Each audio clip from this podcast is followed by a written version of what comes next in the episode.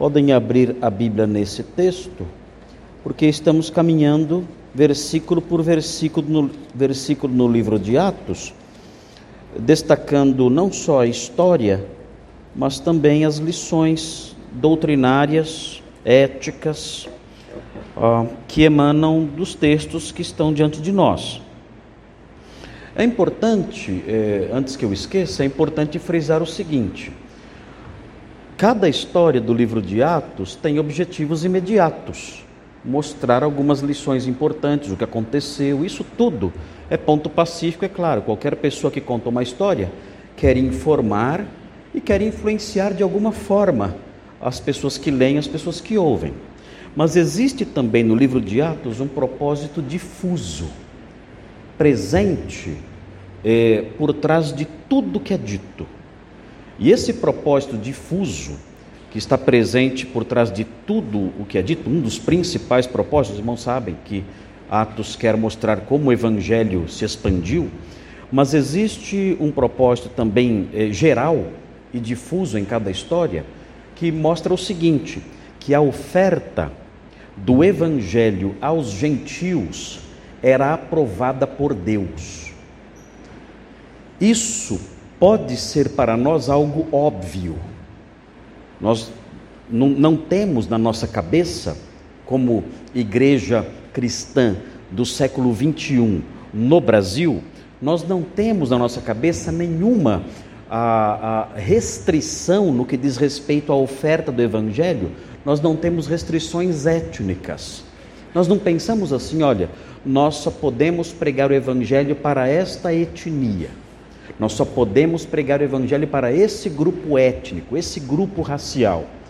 Nós não temos essa, essa, preocupação, nós nunca tivemos isso. A nossa geração jamais teve esses pensamentos.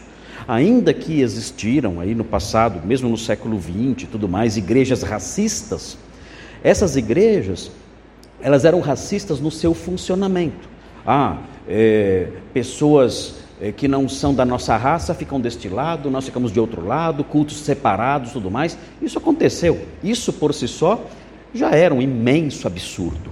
Mas nós não chegamos ao ponto de dizer assim: olha, o Evangelho é algo dirigido somente a este grupo racial. Nós não chegamos nesse ponto.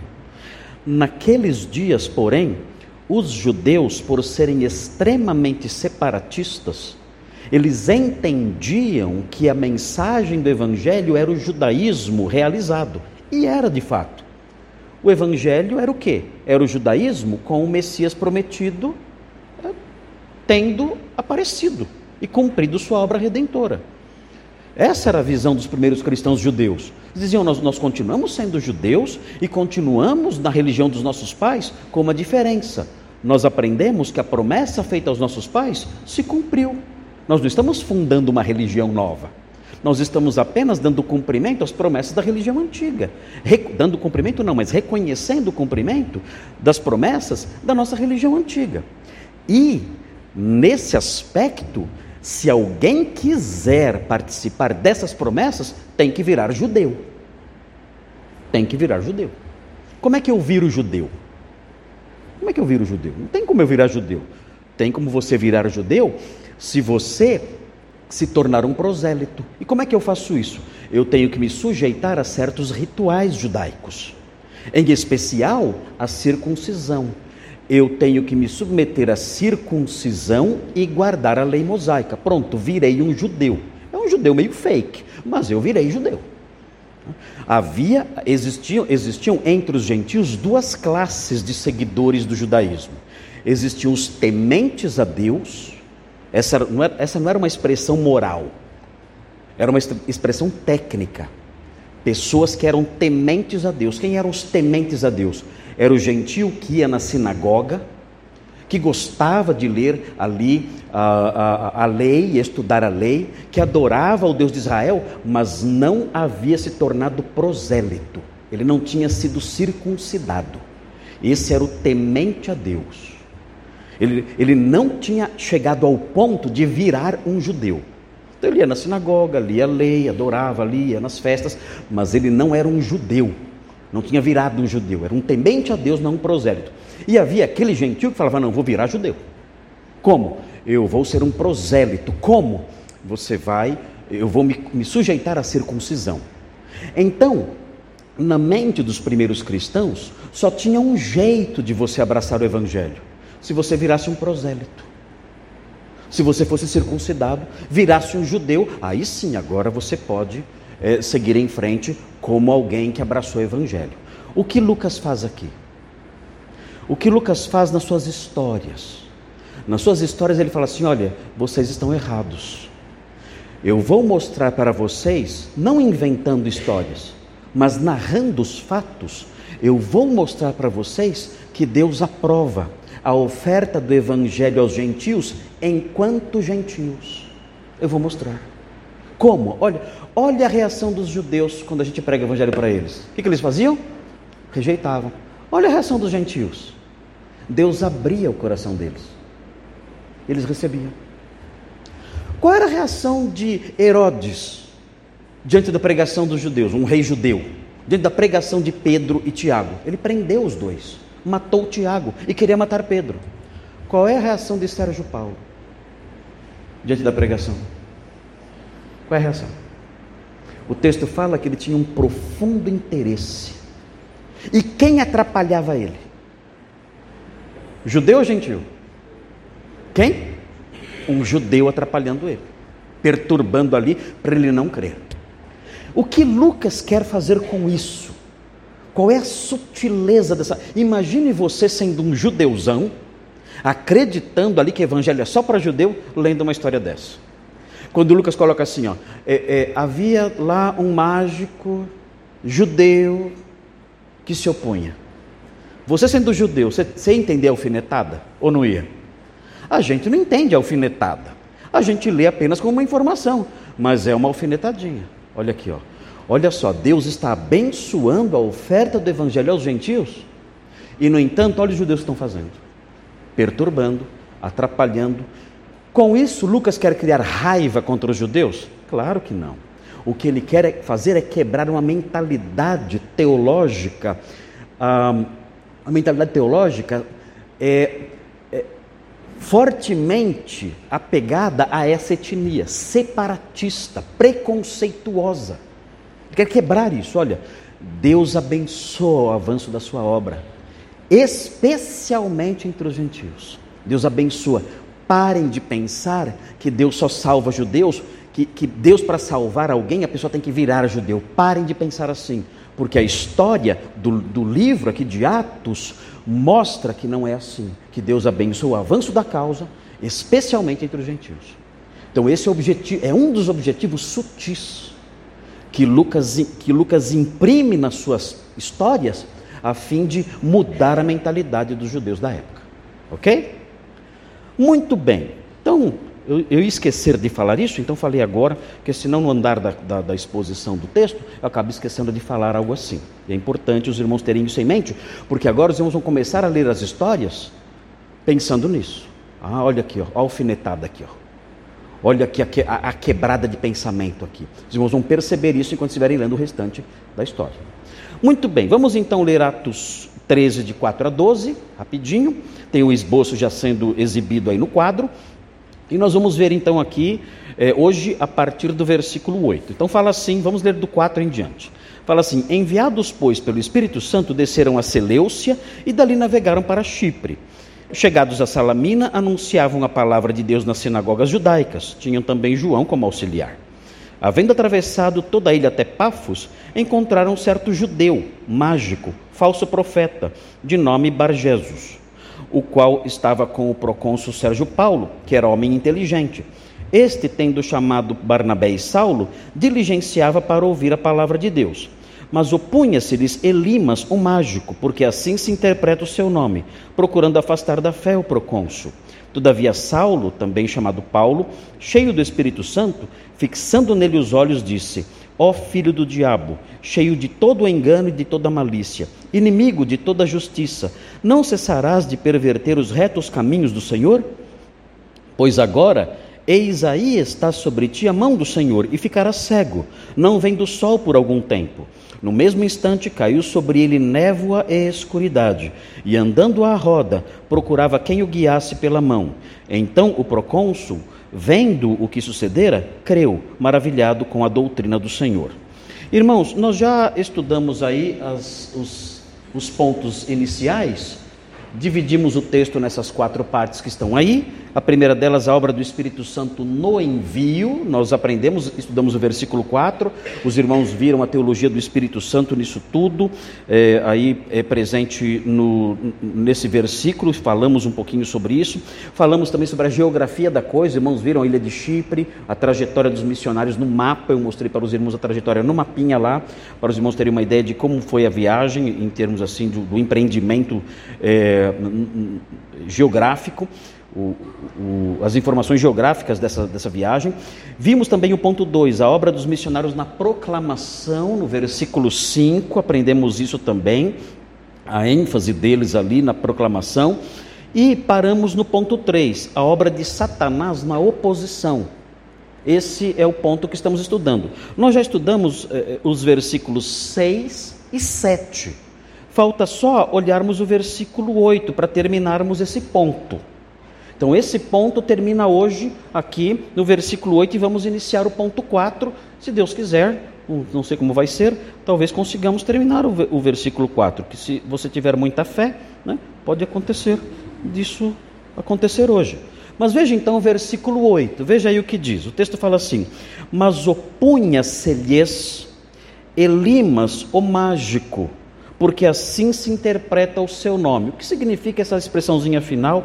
Assim se interpreta o seu nome. Essa é essa é o, o, mágico é o significado da palavra Elimas. O nome dele é Barjesus, Barjesus, Barjesus significa filho do Salvador. Barjesus, até irônico, né? Filho do Salvador, né? Era tudo menos isso. Mas ele tinha esse nome também, Elimas. E aqui o texto fala, assim se interpreta o seu nome. Eu peguei a informação aqui num comentário que fala o seguinte: olha, o nome Elimas pode vir do árabe Alim. Alim significa sábio. Ou pode vir do aramaico Haloma, que significa intérprete de sonhos. Então, essas, esses significados, sábio, intérprete de sonhos e tudo mais, é, é, remete a essa ideia do mágico, do mago, do mago. E aí então esse esse apelido dado a ele, Elimas.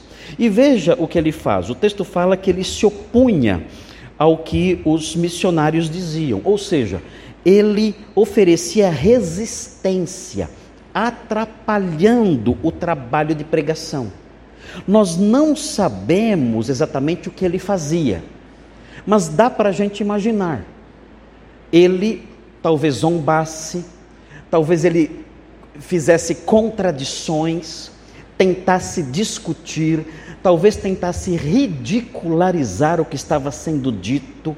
Nós não sabemos o que ele fazia, mas nós, como crentes, nós que compartilhamos nossa fé com as pessoas de um modo geral, na nossa família, no trabalho, na escola e tudo mais, nós sabemos como é isso. Nós sabemos. Nós, nós, nós entendemos muito bem essa resistência, essa oposição de pessoas que aparecem quando nós estamos falando do Evangelho.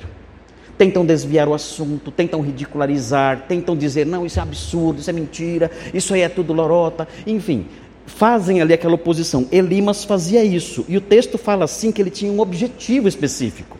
O texto fala, procurando afastar da fé o procônsul afastar da fé o procônsul. Esse verbinho que aparece aqui, onde é traduzido afastar, é um verbinho que vai aparecer de novo no versículo 10. No versículo 10 aparece de novo esse verbinho. É um verbo que significa deformar, entortar, distorcer tentar convencer alguém a sair do caminho. É o que esse homem fazia. Ele tentava afastar da fé o procônsul, não deixando o procônsul acreditar. Esse era o trabalho desse homem, Elimas. Ele colocava obstáculos para que eh, o procônsul não seguisse em frente no caminho da fé. É que o verbinho que aparece aqui, ele tem vários significados. Esse, esse verbo é o verbo diastrefo. Ele tem vários significados. Então, o sentido dele vai depender da frase dentro da qual ele está. Não dá para a gente pegar o verbinho e traduzir direto, porque ele só faz sentido dentro de uma frase. Então, quando nós lemos esse verbinho dentro desta frase, procurando afastar da fé o procônsul, um dos significados é, presentes é tirar do caminho. Então, é como se o procônsul estivesse é, segurando na mão de, de Paulo e Barnabé, e Paulo e Barnabé tentando conduzi-lo num caminho que a gente chama de o caminho da fé. E o que o mago fazia? O mago tentava tirá-lo desse caminho, colocando obstáculos no caminho, colocando barreiras para que ele se afastasse e não seguisse no caminho da fé pelo qual ele estava sendo conduzido pela obra dos missionários. Esse era o trabalho, esse era o objetivo dele. Porque esse, é, esse era o objetivo dele. Nós sabemos, nós vimos nos, nos, nos textos anteriores que ele, o texto fala que ele estava com o procônsul. Nós aprendemos na semana passada que eh, eh, essa expressão estar com o procônsul certamente significava que ele fazia parte de, de uma equipe que auxiliava o procônsul. Eu mencionei para vocês listas que foram encontradas na cidade de Pompeia. Pompeia foi destruída no primeiro século, ah, no ano 79, a cidade foi destruída por, pelo vulcão Vesúvio. E encontraram ali, aquilo é um campo é, de arqueologia, de pesquisa arqueológica infinito, né? e acharam listas de pessoas que eram auxiliares dos líderes das cidades. E entre as pessoas que recebiam pagamento para serem auxiliares ali estava um arúspice. Vocês se lembram o que é um arúspice? O que é um arúspice? A arúspice é a pessoa que fazia adivinhação do futuro por meio da consulta das entranhas de animais. É assim que o arúspice trabalhava. Então, aquele governante dizia assim: Olha, eu quero empreender uma viagem até Roma, eu devo ir? O arúspice falava assim: Espera um pouquinho. Ele pegava uma pombinha, abria a pomba no meio e olhava as vísceras. E dizia: Olha, vá porque os sinais são bons. Agora, se ele visse alguma coisa errada nas vísceras, vou ter uma mancha no intestino aqui. Olha, é melhor você não ir. É, de acordo com a minha consulta aqui, não vai ser boa essa viagem. Esse homem, esse arúspice, na, nessa lista de pessoas pagas por líderes políticos em Pompeia, tinha lá arúspices, pessoas que recebiam para fazer isso. É claro que eram pilantras, enganadores, mas estavam ali na lista de pessoas pagas, na lista lá da equipe, lá do staff, lá do governador. Aqui certamente esse homem o, o, Bargesos, o Elimas, ele estava lá na lista dos homens que estavam ao lado de Sérgio Paulo. E Sérgio Paulo era um pagão, ele acreditava nessas coisas. Ainda mais sendo judeu, o judeu tendo sua fama de alguém fortemente ligado à religião. Então, Bargesos recebia dinheiro desse homem. Era pago. Ele morava talvez ali na corte, imagine. Imagine você morando no palácio de Buckingham e sendo consultor espiritual do príncipe Charles. Hã? O que você acha desse trabalho? O príncipe Charles pensou: olha, eu, eu creio em videntes. E o pastor Marcos, eu vou contratá-lo para ser o meu vidente particular. Eu vou, ou se vou, não vou nada, né? Mas imagine: olha, ele vai morar aqui no Palácio de Buckingham. Aqui vai ser parte da minha equipe e vai receber um pagamento mensal para me dar essa assistência como vidente que ele é. Você iria? E se alguém começa a evangelizar o príncipe Charles? Você pensa, o que vai Meu Deus. E se o príncipe crer no evangelho? O que vai acontecer com o meu emprego? Estou na rua, né? Vou ter que pedir esmola no, no parque de St. James, né? ali em frente ao castelo de Buckingham. Né? Tem que ser mendigo no, no, no, parque de St. James. Né? Ah, não posso perder esse emprego. Esse foi o sentimento de Elimas o mágico. Falei assim: meu Deus, eu não posso deixar esse homem se converter. Elimas teve uma percepção, sendo incrédulo, que muito crente ainda não tem. Qual foi a percepção que ele teve, sendo incrédulo, hein? Ele percebeu o seguinte, ó, evangelho e superstição não se não se misturam. Evangelho e superstição e feitiçaria e adivinhação não se misturam. Ele sendo incrédulo, pagão, ele se ligou disso. Ele era inteligente. Tem evangélico que ainda não se ligou acerca disso. Mas Elima se ligou, falou: se esse homem crer no Evangelho, eu estou no olho da rua. Eu vou para a rua. Vou ter que é, arrumar clientes muito inferiores, ganhar muito menos do que eu ganho e não ter privilégio nenhum. Nós não sabemos se esse homem, depois de tudo que aconteceu, ele se converteu. Não sabemos. Há uma suspeita na história da igreja de que ele não se converteu. Pelo contrário, ficou até pior. Mas depois eu falo sobre isso. Muito bem. Então o que nós temos aqui? A obra de Satanás na oposição. Nós temos que lembrar que a obra do diabo nem sempre, aliás, na maioria das vezes não é aquela obra de endemoniamento, né, que a pessoa cai no chão, muda de voz, é meu nome é Legião, fica gritando lá, aquela coisa. Nós, nós tendemos a pensar, como evangélicos que somos, e tendo recebido uma herança de décadas acerca de uma visão do diabo específica, nós tendemos a pensar, quando fala diabo, obra do diabo, pensamos nessas coisas. Isso aí, ah, pessoas endemoniadas, isso pode acontecer. O Novo Testamento mostra essa realidade. É possível, sim, o diabo se apossar de tal forma de uma pessoa que anula sua personalidade totalmente. E ela fica totalmente tomada por aquela, aquela outra personalidade ali que a domina. Isso pode acontecer, sabemos disso. Mas essa não é a forma comum do diabo agir.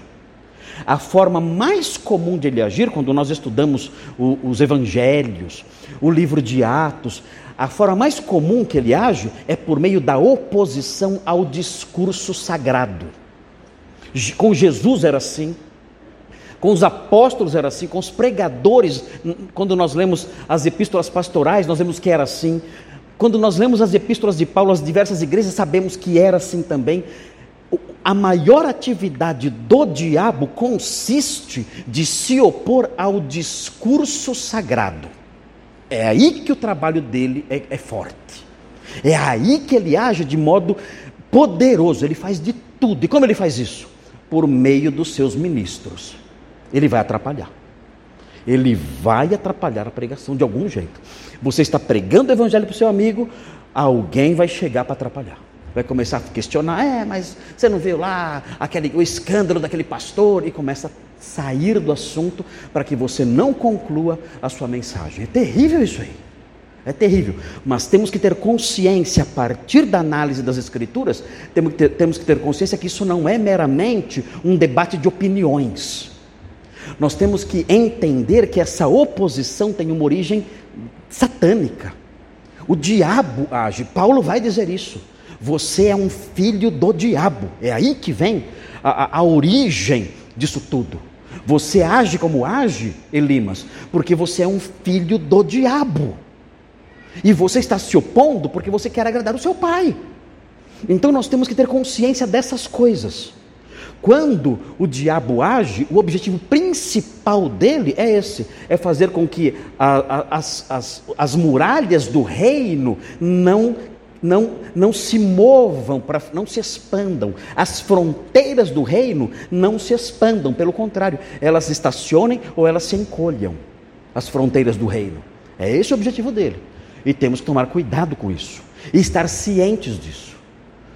É, é, eu, eu tenho que saber, quando eu estou falando do Evangelho para alguém, eu tenho que saber que eu estou cutucando a onça com vara curta. Eu estou cutucando o leão com a vara curta. Porque aí está uma atividade que ele odeia intensamente. E eu não devo estranhar quando surgirem obstáculos que as pessoas trouxerem. Porque o diabo vai agir para perturbar isso aí. Ok. Vamos ver agora, vendo isso, aí nós vemos aí, nós vimos aí a obra de Satanás na oposição, isso vai se expandir, isso vai se repetir no livro de Atos, isso já se repetiu nos evangelhos, isso vai aparecer nas epístolas de um modo geral, sempre. O discurso sagrado é o alvo. E o que é o discurso sagrado? É a pregação que aponta Jesus Cristo como Salvador da alma. É a pregação que aponta Jesus Cristo como Salvador do pecador. Esse é o discurso sagrado. Você pregar isso, você desperta a fúria do diabo e ele vai se levantar para atrapalhar. Muito bem, e aí chegamos nos versículos 9 a 12, que é o ápice da história. Então a história vai crescendo. Né? Lucas sabe contar a história.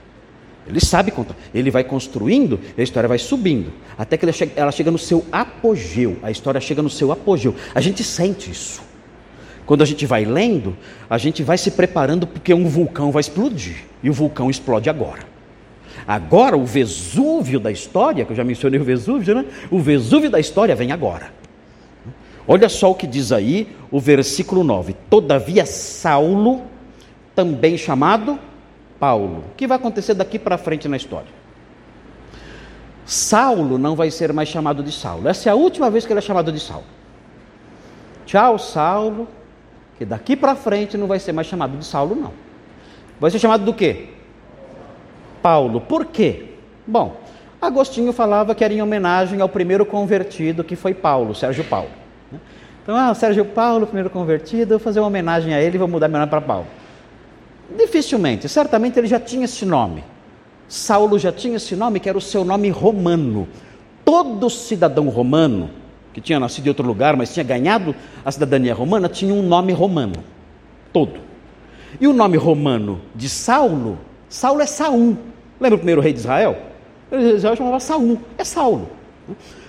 Ele tinha, Saulo, como judeu, nascido em Tarso, na Cilícia, na, na, na, parte, na parte sudeste da Turquia, nasceu lá, nasceu na Itália, nada. Então, ele ganhou cidadania por outras razões. Ele era cidadão romano, por outras razões, não por nascimento. Ele, nasceu, ele adquiriu esse, esse direito, mas não por ter nascido em Roma.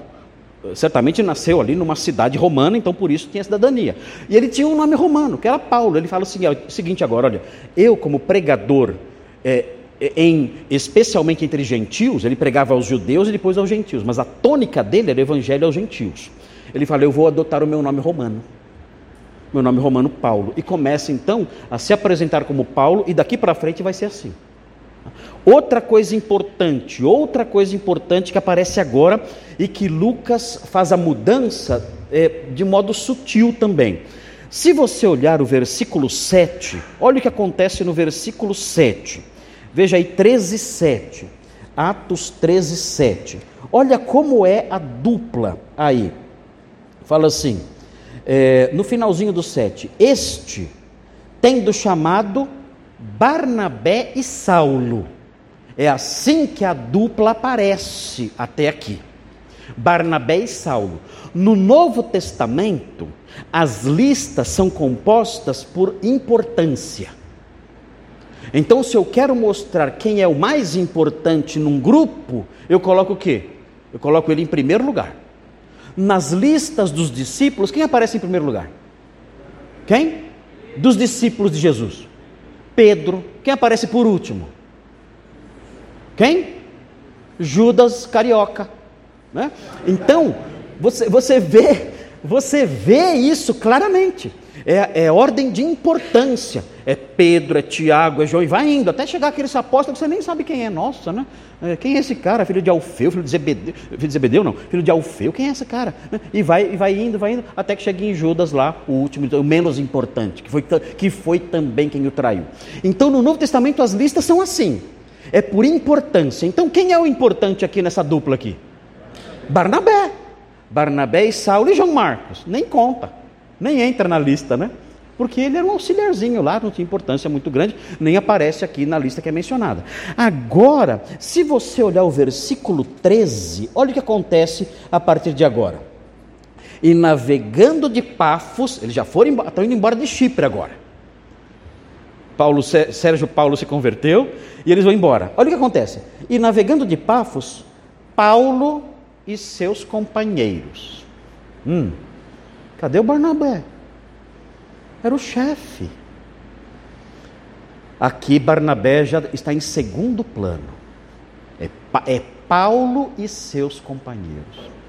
Perceberam a sutileza da coisa? Dá, dá uma olhadinha no 43. Vai indo, chega no 43. Olha o 43. Despedida a sinagoga, muitos dos judeus e dos prosélitos piedosos seguiram quem? Paulo e Barnabé. Barnabé deve ter olhado, meu Deus, estou né? ficando para trás. E ficou mesmo. Paulo adquiriu preeminência na viagem. E daqui para frente vai ser assim. Vai aparecer isso de novo no versículo 46. Paulo e Barnabé. Porque Paulo agora, a partir desse episódio, ele vai ser o chefe. Ele já consagrou a sua liderança por esse episódio com Elimas. O que aconteceu? Os dois ali sendo, sofrendo oposição, mas Deus usou quem? Deus usou Paulo. Ah, o texto fala que ele, cheio do Espírito Santo, olhou para o mágico. Meu Deus do céu, que medo! Ele fixou os olhos no mágico e começou a falar. É algo assim, uma autoridade extraordinária. Então aqui começa o impacto dele e a sua liderança flora naturalmente aqui. E Barnabé numa boa. Barnabé não, não esquenta a cabeça com isso. Legal. Vamos embora. Até então, Barnabé tinha sido grande mentor. Barnabé foi buscar Saulo quando ele estava lá em Tarso e apoiou Saulo e, e, ensinou Saulo e ajudou Saulo. Saulo era um discípulo de Barnabé, agora inverteu. Agora Saulo é chefe de Barnabé na viagem. Deus faz essas coisas, né? E é, e é importante isso.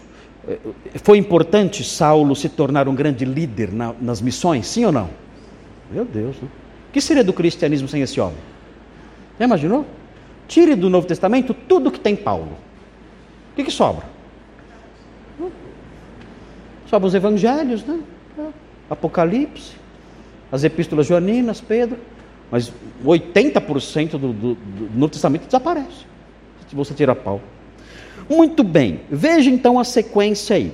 Todavia, Saulo, também chamado Paulo, que agora vai despontar, desponta, agora é tão legal isso, acho tão bacana isso aqui, quando ele, né, pá, ele surpreende, né, ele, ele sobe, né, explode, né, e vem, e vem para, para, para o centro do palco. Né. Eu, eu queria ver isso, desculpa abrir o parênteses aqui agora, eu queria ver isso acontecendo com irmãos da igreja. Irmãos da igreja, queria ver isso acontecer. Aquele irmãozinho que está lá meio na periferia, né, e tal. De repente a pessoa vir para o centro, né, ali, pá, né, e pegando as coisas, e trabalhando, e indo à frente, e fazendo as coisas, e se empenhando. Isso é legal demais. É legal ver isso acontecer. Né? Deus agindo no coração das pessoas e as pessoas saindo da periferia, né? saindo da, da, daquela zona mais de conforto, mais cinzenta, né? meio desaparecido ali, meio secundário, e começando a, a desempenhar um papel fundamental. Como chama a pessoa que tem esse papel central? Qual o nome disso? É um é?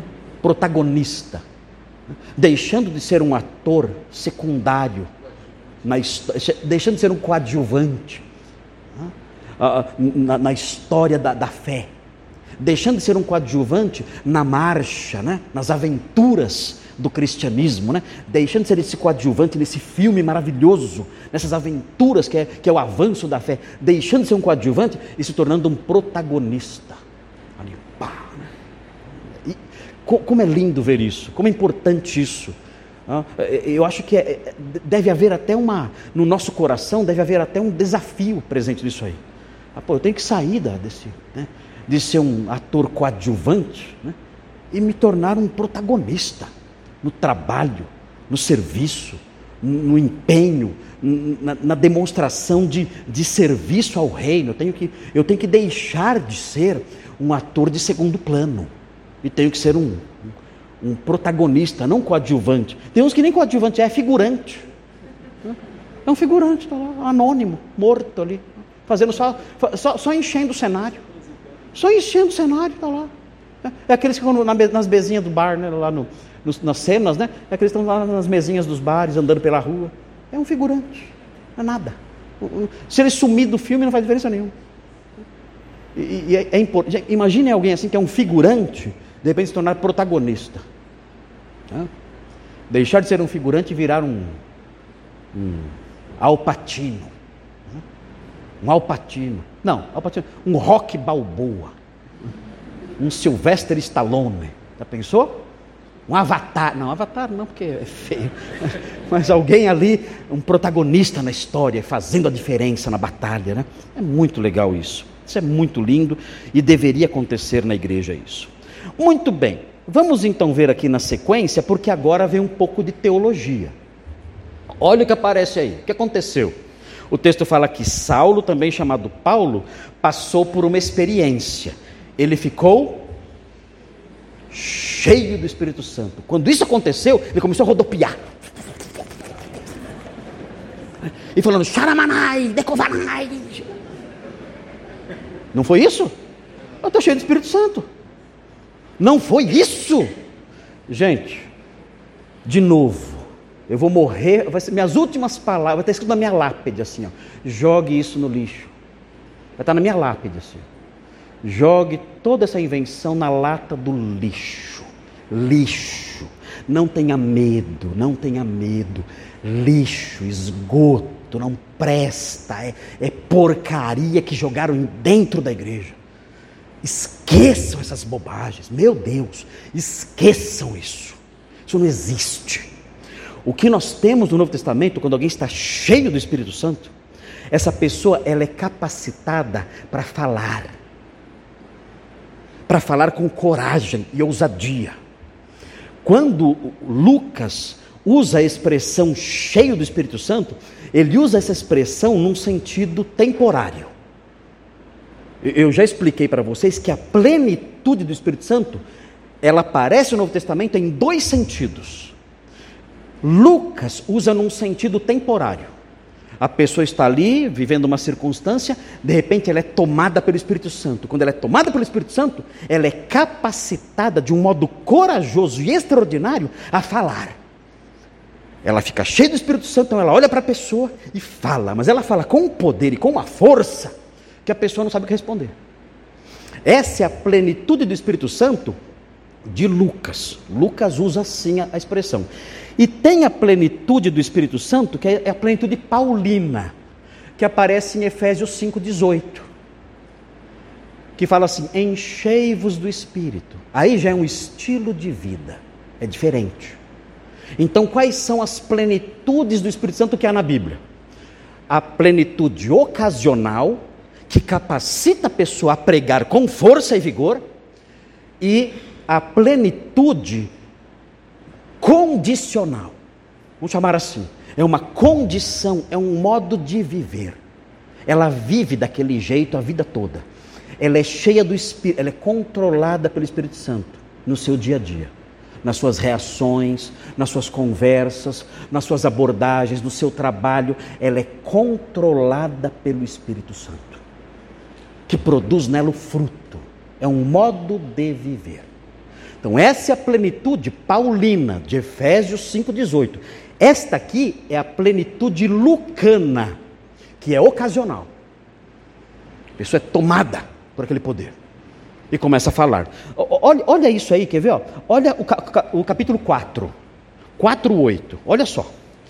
4,8. Atos 4,8. Martelar nisso aqui, hein? Nós precisamos de qual plenitude? Qual? As duas. Se eu vou pregar evangelho, eu preciso da, da, da, plenitude lucana. Se eu tiver que lidar com a minha sogra, eu preciso da, da, da plenitude paulina, que é aquela condição de vida. Ah, se eu vou pregar para alguém na faculdade ou no, no trabalho, enfim, eu preciso da plenitude lucana. Se eu tiver que suportar as pessoas da faculdade e se eu tiver que suportar os problemas de casa e do dia a dia, eu preciso da plenitude paulina. Preciso das duas, ok? Muito bem, veja 4,8, Atos 4,8, fala assim, ó. Então Pedro, cheio do Espírito Santo, lhes disse, aí começa, autoridades do povo e anciãos. Aí começa a falar. É muito legal, né? Essa é a plenitude espiritual de Lucas. Ele fala, ele não é mudo. A plenitude espiritual de Lucas faz, ele, faz o homem abrir a boca e falar com sabedoria. Tanto ficaram admirados. Quando ele terminou, os, as autoridades ficaram assim: meu Deus, é um pescador falando. De onde vem esse conhecimento, essa sabedoria, essa profundidade, essa força? É um pescador. Mas ele falava com autoridade. Veja também o versículo 31, 4:31. 4:31. Aqui a igreja toda, olha que legal. Tendo eles orado, tremeu o lugar onde estavam reunidos. Todos ficaram cheios do Espírito Santo, a igreja inteira. Hã? E com intrepidez começaram a dançar no salão. É isso? O que diz o versículo? Com intrepidez fizeram o quê? Anunciavam a palavra de Deus. Eles saíram do salão com intrepidez. Começaram a pregar para a cidade inteira. Cheios do Espírito Santo. Já imaginou se, já imaginou se a igreja do Brasil fosse cheia do Espírito Santo? Por uma semana, vai. O que vocês acham que ia acontecer? Todos cheios do Espírito Santo, uma ousadia indescritível, pregando com força e coragem. Já imaginaram isso? Deus pedir isso a Deus, Senhor, enche-nos, enche-nos, para que nós sejamos proclamadores ousados da Sua palavra. Olha o 755. 755. Mas Estevão, o quê? Cheio do Espírito Santo, fitou os olhos no céu e viu a glória de Deus e Jesus que estava à sua direita e disse. E aí ele abre a boca e fala. Ele proclama o que ele vê. E ele já, já tinha já pregado o evangelho antes, nessa condição de alguém cheio do Espírito Santo. Então, essa é a condição que Paulo está vivenciando agora aqui. Veja o que ele faz em seguida. O texto fala assim: cheio do Espírito Santo, o que ele fez? Olha aí, não invente. O que ele faz? Hã? Tem uma expressãozinha aí. Hã? Ele fez o que com os olhos? Meu Deus. Hã? Como que é isso? Já imaginou que medo? Ele cravou o olhar no safado. Eu não vou olhar para ninguém, senão vocês vão pensar que eu estou fazendo alguma sugestão, né?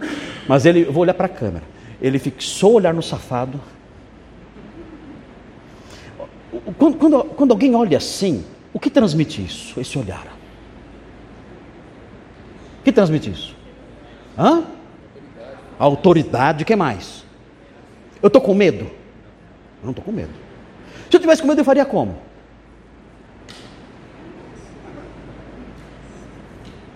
Hã? Faria assim. Até bicho faz assim, né? Quando o bicho está com medo, ele olha para a gente meio assim. Mas eu, eu olho com, eu olho fixamente, eu fixo o olhar. Elimas, é você, né?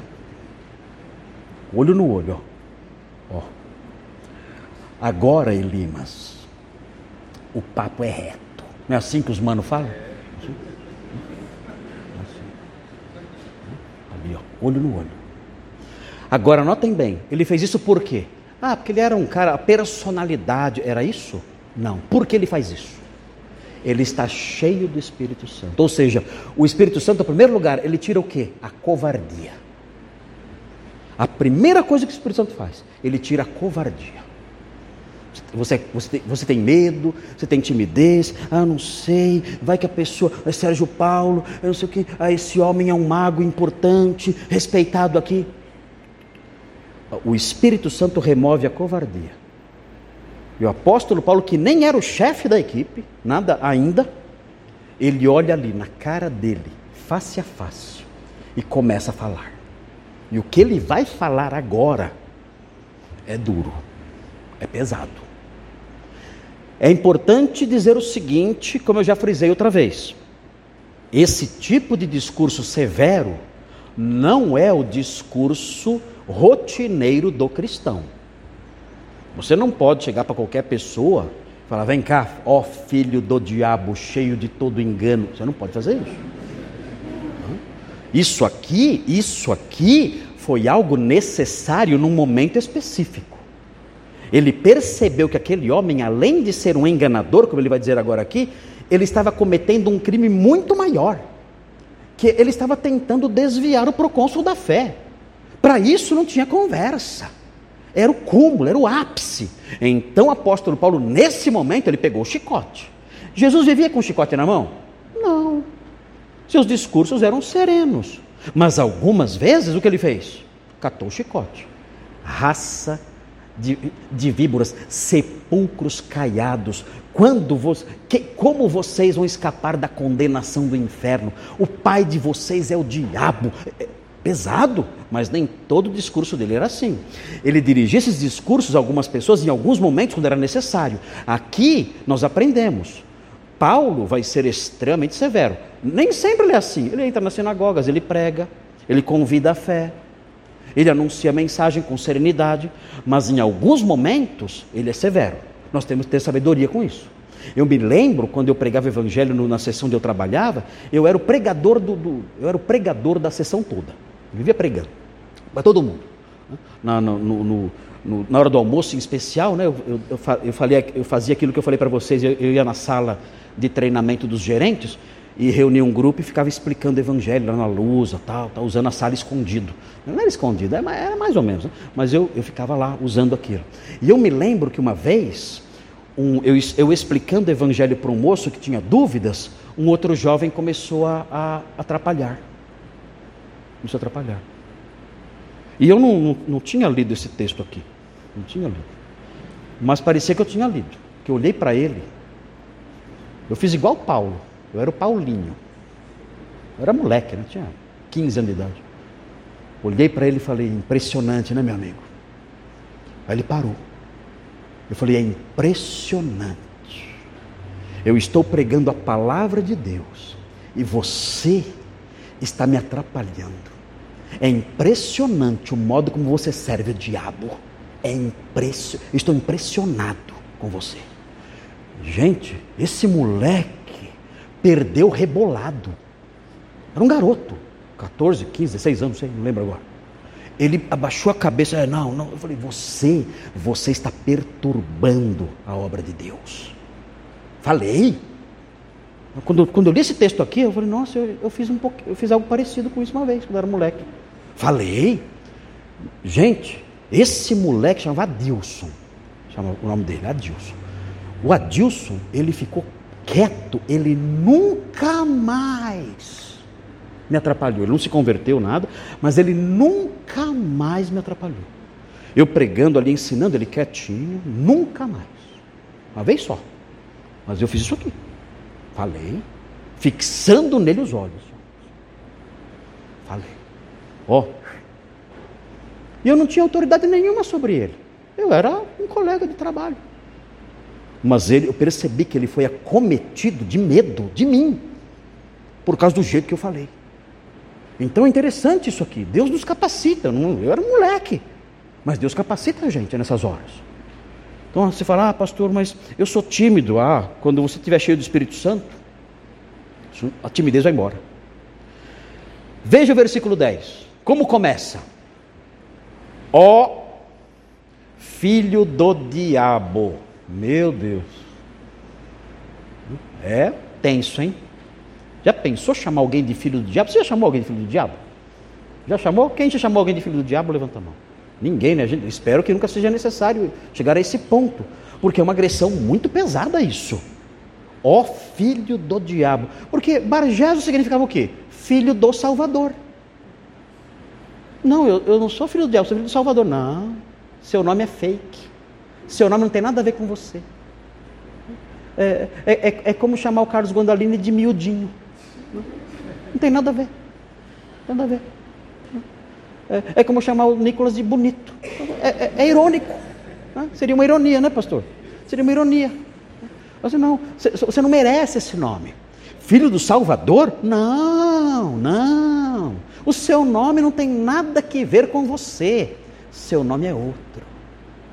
O seu nome é filho do diabo. Você é um filho do diabo. É isso que você é. E é importante entender isso, porque isso aqui não é um mero xingamento. Não é um mero xingamento. Isso aqui reflete a realidade espiritual daquele homem.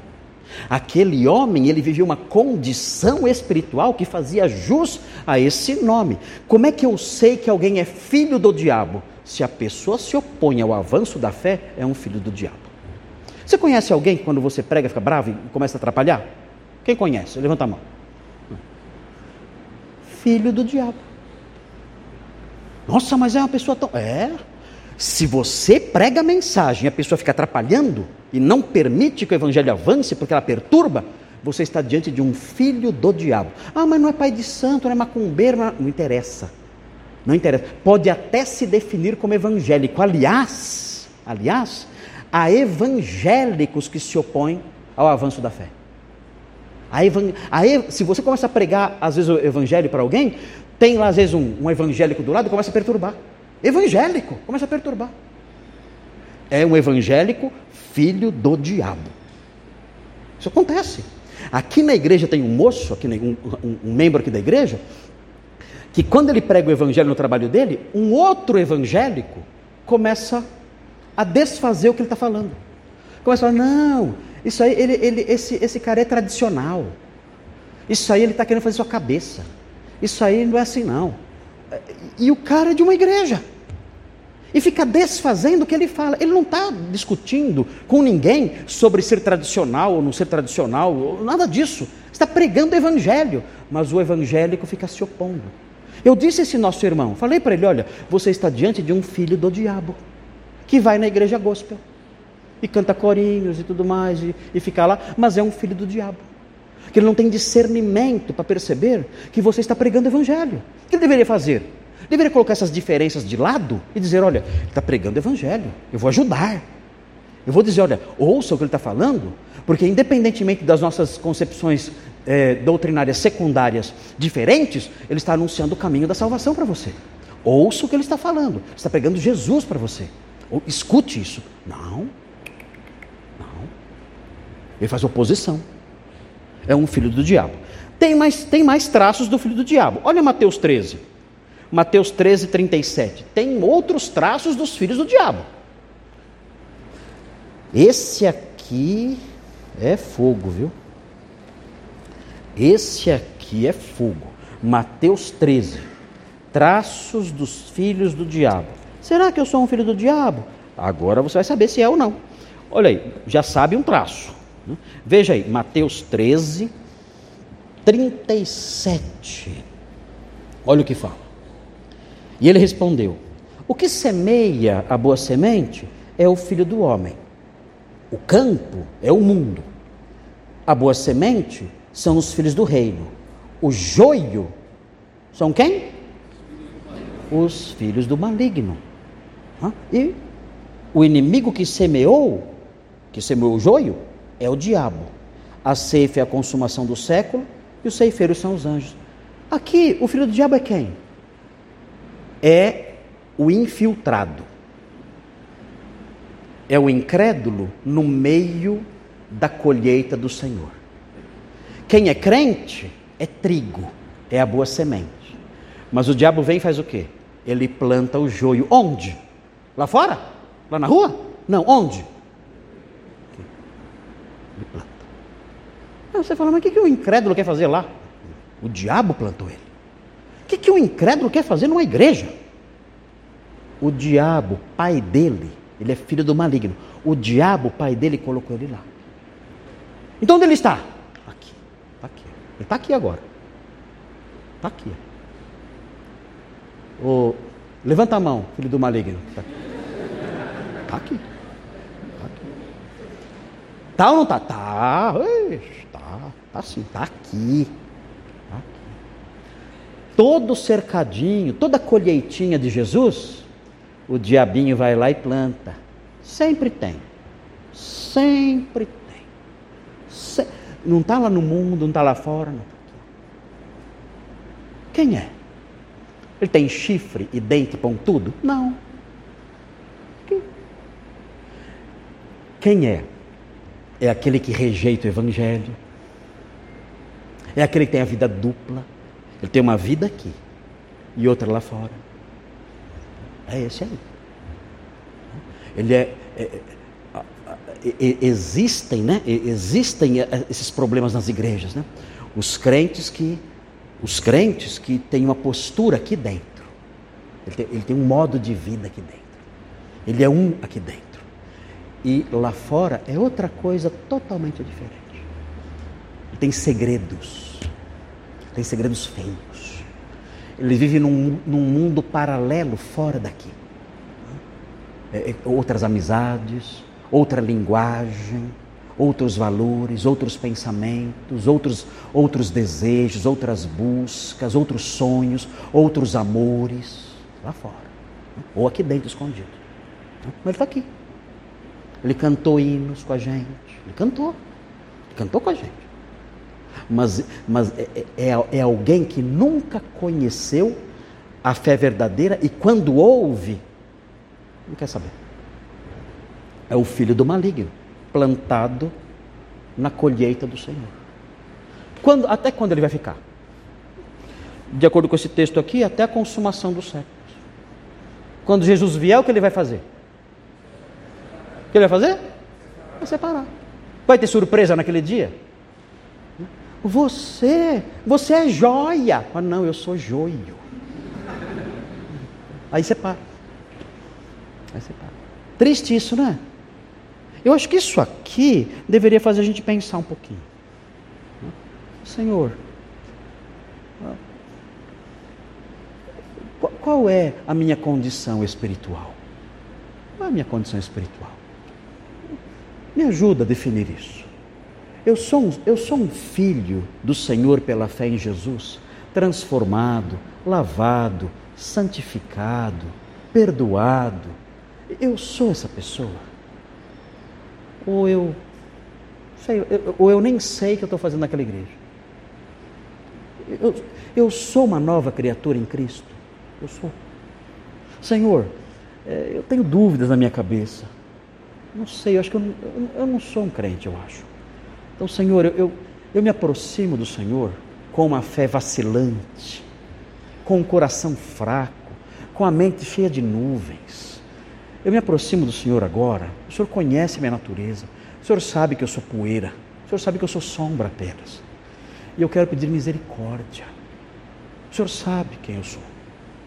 E se a minha fé é falsa, se eu estou me enganando, enganando meus irmãos, e eu não vivo em santidade, eu não sou seu discípulo de fato, eu não nasci de novo, eu invoco o seu nome agora.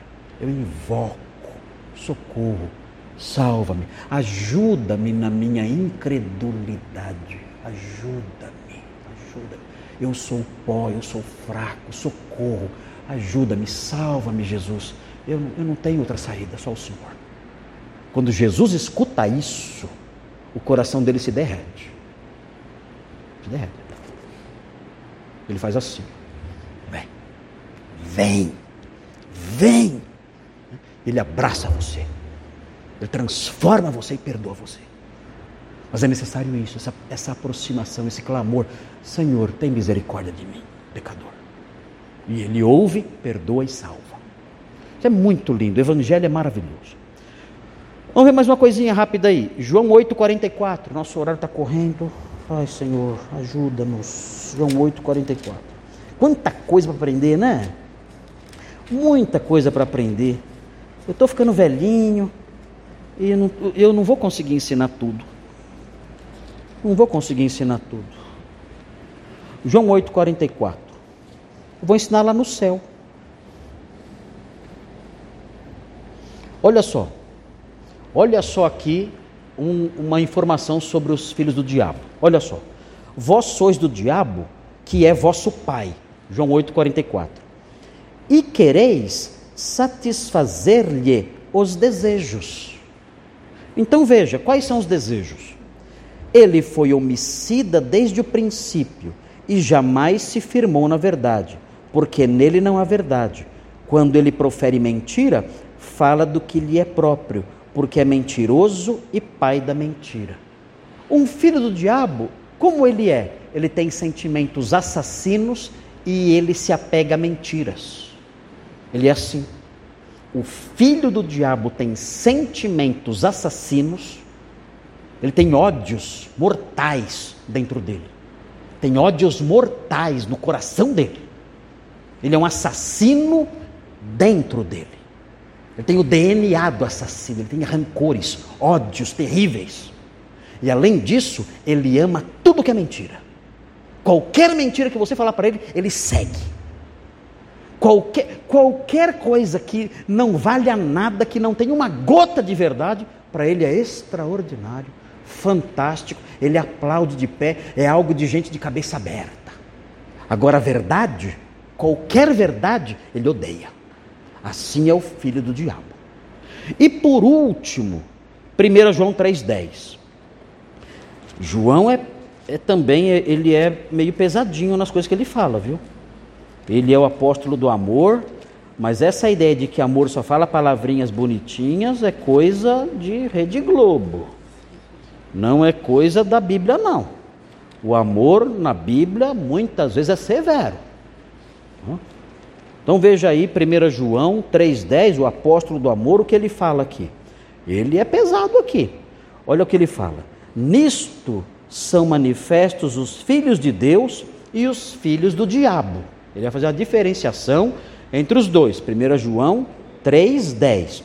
Todo aquele que não pratica a justiça não procede de Deus, nem aquele que não ama a seu irmão. Quais são as duas marcas do filho do diabo neste versículo? Tem duas marcas. Primeira marca, ele não ama a justiça, ele não pratica a justiça. O que é justiça? Retidão. Ele não pratica o que é reto, ele só faz coisa errada. Ele é um filho obediente aos pais? Ele, ele é fiel à esposa? Ele ama a esposa? Não. Ela é submissa ao marido? Não. Eles educam os filhos nos caminhos do Senhor? Não. Ele é honesto no trabalho? Não. Ele não pratica justiça. Ele não quer saber disso. E qual a segunda marca? Hã? Ele não ama os irmãos. Não ama. Os irmãos, para ele, se sumirem, não faz diferença, não fará diferença nenhuma. Chega na igreja e tem ninguém. Sumiu todo mundo. O que aconteceu? Ah, sumiram. Ah, vou voltar para casa então voltar para casa. Não faz diferença nenhuma. Ele não ama os irmãos. Amar é o que na Bíblia? Amar é sentimento? Ai, como eu amo esses irmãos, Ai, até choro. Não, é bobagem. Não tem nada a ver com amor. É um sentimento bobo, é uma coisa que vai e vem. Amor é a disposição de promover o bem do outro, mesmo que isso implique em prejuízo para si. Isso é amor. Amor é a disposição, vou falar de novo, ficou, ficou bonito que eu falei. Vou tentar repetir. O amor, amar é a disposição de promover o bem do outro, mesmo que isso traga prejuízo para si. Isso é amor. Eu vou deixar de desfrutar de algum benefício para promover o bem daquela pessoa. Isso é amor. Agora, se o bem daquela pessoa, eu vejo que ela precisa de algo, e eu viro as costas e não quero nem saber, isso é o desamor, é o não amar o irmão. É um traço dos filhos do maligno. É importante isso aí.